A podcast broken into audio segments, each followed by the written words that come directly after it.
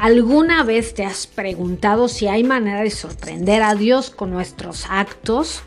Pues en este episodio, mi querida audiencia, quiero compartir con ustedes dos actos, dos, dos actos que maravillan, es decir, que sorprenden a Jesús.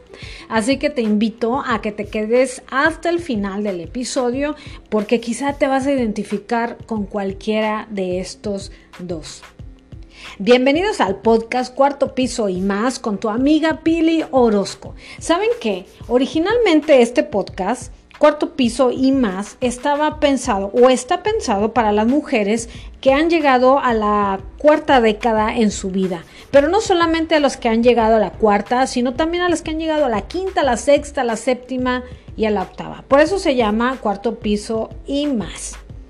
Pero me he dado cuenta y me han llegado comentarios de que hay caballeros que nos están escuchando y saben que eso me pone muy pero muy contenta y por eso hoy les quiero dar la bienvenida a todos los hombres, aquellos machos alfa que nos escuchan desde cualquier parte del mundo de Argentina, en Perú, en México, en Estados Unidos. Saben que tenemos una audiencia grande en Estados Unidos. Les quiero mandar un saludo a toda la gente de la Unión Americana. También saben que quiero aprovechar para mandar saludos a la comunidad del Christus Mugers aquí en Monterrey que nos escuchan semana tras semana.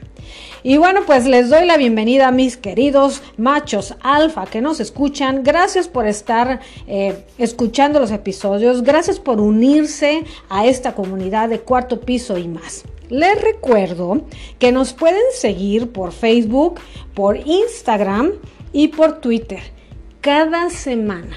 Cada vez que se estrena un episodio, ahí les pongo los links, les pongo otras plataformas para aquellos que no utilizan Spotify.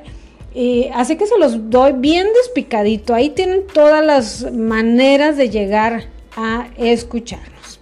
Y bueno, pues gracias, gracias a todos por compartir en sus redes sociales.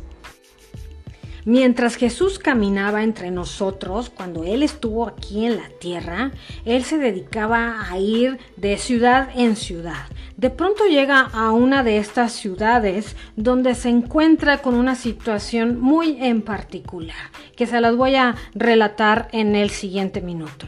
Resulta que en este lugar había un, oficial del ejército, el cual tenía a su cargo diferentes empleados, lo voy a llamar así. Uno de ellos se enfermó y estaba a punto de morir. Pues este hombre, el oficial del ejército, él había escuchado de Jesús, nunca lo había visto, pero sí había escuchado sobre, sobre este hombre. Así que se atrevió a tomar a un grupo de judíos a los cuales envió envió a Jesús y les, dijo, vayan con Jesús y ruéguenle por favor que venga y sane a mi empleado. Cuando este grupo de personas van con Jesús, le insistían tanto y le decían al Señor Jesús, por favor, concédele a este oficial del ejército su petición. Él ha sido tan bueno con nosotros, ama a nuestro pueblo, de tal manera que en, en algún tiempo pasado él había edificado una sinagoga para los judíos. Era o fue tanto la insistencia de este grupo de personas que Jesús se tomó su tiempo y fue, fue, decidió ir en camino a la casa donde estaba este hombre que estaba a punto de morir. Cuando iba acercándose a la casa, de pronto el oficial del ejército lo ve de lejos y toma otro grupo de amigos y les dice, vayan con Jesús y díganle que no se moleste más porque yo no soy digno de que entre bajo mi techo. Cuando Jesús oyó estas palabras, eh, hizo algo poco común. Dijo la palabra. Dijo la palabra. Pero algo que le maravilló tanto a Jesús, se quedó tan sorprendido, es que este hombre le, decía al Señor, tan solo con que tú digas la palabra, mi empleado va a sanar. Y saben que así fue. Jesús no entró a la casa de este oficial del ejército, pero sí dijo la palabra. Y algo que le maravilló a Jesús fue la fe de este hombre, porque después de este evento, Jesús dijo la siguiente frase, ni aún en Israel he hallado una fe tan grande. La primer manera de maravillar a Jesús es a través de nuestra fe, nuestra fe en Jesús. El oficial del ejército tuvo una fe tan fuerte en la persona de Jesús. Él sabía que Jesús podía sanar a su empleado. Cabe aclarar que al final de todo esto, eh, cuando fueron a ver al, enfermo, al que estaba, quiero pensar, tendido en una cama, cuando llegaron y lo vieron, este hombre estaba sano. Jesús lo sanó, no tocándolo, sino con una palabra que lanzó a metros de distancia. Pero lo que le maravilló a Jesús no fue la obra de este oficial del ejército, no fue que haya construido una sinagoga. Tampoco le maravilló que fuera un hombre poderoso en el ejército. Lo que le maravilló fue esa fe. Y esa es la primera actitud que maravilla a Jesús, la fe. Hay una segunda actitud, te la quiero compartir. Esa viene en el Evangelio de, de Marcos. Como Jesús andaba de ciudad en ciudad, de pronto llega a la ciudad donde él creció, en su barrio, con su gente, Nazaret. Llega a, esta ciudad y llega el día de reposo. Es el día en que los judíos se juntan, que es el sábado, se juntan en la sinagoga. Y Jesús empezó a enseñar, empezó a sacar las escrituras y se las explicaba a los que estaban escuchando. Pero dice que la gente que estaba ahí empezó a sorprenderse.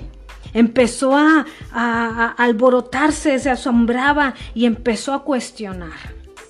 Eh, ellos empezaban a decir, bueno, ¿y de dónde obtuvo este hombre todas estas cosas que tiene, esta sabiduría, esta autoridad? ¿Cómo es que hace estos, estos milagros con tan solo tocar a los enfermos? Y empezaban a cuestionarse. Y empezaron a preguntar, ¿qué no es este el hijo de José, el carpintero? ¿Qué no es este el hijo de María? ¿Qué este Jesús no es el hermano de Jacobo, de José, de Judas, de Simón.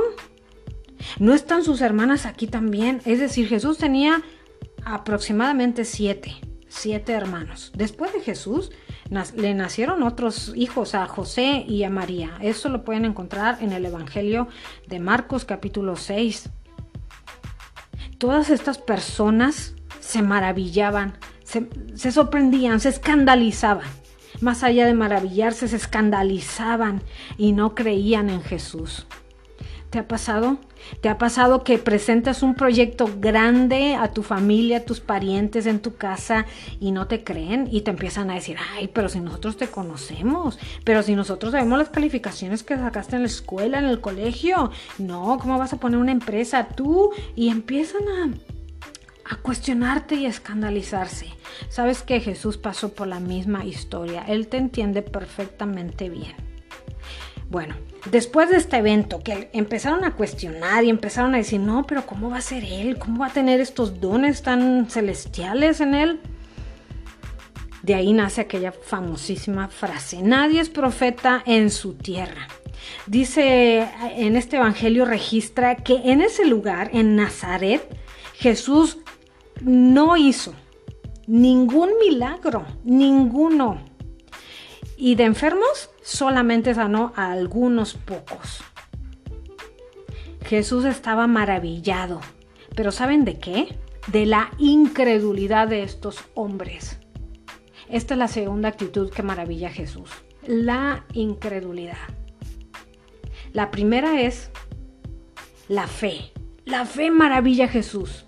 La fe le saca una sonrisa a nuestro Dios. La fe sorprende tanto a Jesús. Pero la fe, ¿saben? La fe en la persona de Jesús. Y otra manera de maravillarle es a través de la incredulidad. Son dos polos opuestos. Estas actitudes son, son dos polos opuestos, la fe y la incredulidad. ¿Dónde te encuentras el día de hoy?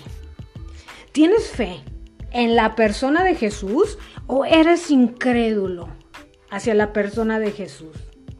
Yo te quiero dejar con estas dos preguntas. ¿En qué polo estás? ¿Quieres maravillar a Jesús? ¿Quieres agradarle? ¿Quieres sorprenderle? Sin fe es imposible agradar a Dios. ¿Has querido agradar a Dios? Nos dimos cuenta que lo que le maravilló de este oficial del, ejército no, no es que haya construido una sinagoga. No, le sorprendió y le maravilló la fe de ese hombre. ¿En dónde estás tú? ¿Dónde te encuentras el día de hoy? Te dejo estas preguntas para que lo reflexiones, para que tú lo medites y para que si estás en el polo de la incredulidad, camines hacia el polo de la fe. La fe en Jesús. Yo sí tengo fe en Jesús. ¿Tú cómo estás? Te dejo esta reflexión, medítalo y te invito a que te pases al polo, al polo de tener fe en la persona de Jesús. Me despido de ti, recordándote que nos puedes seguir en nuestras diferentes redes sociales. Y saben qué? Les pido un favor que me califiquen este podcast en, las estrellas. Hay una, hay una parte donde vienen, eh, viene un 5 y una estrellita. Ahí, ahí dale clic y por favor, si te ha gustado este episodio, si te, si te gusta el podcast de cuarto piso y más, regálame 5 estrellas. Nos vemos en el siguiente episodio. Que tengas una maravillosa semana y te mando un fuerte abrazo.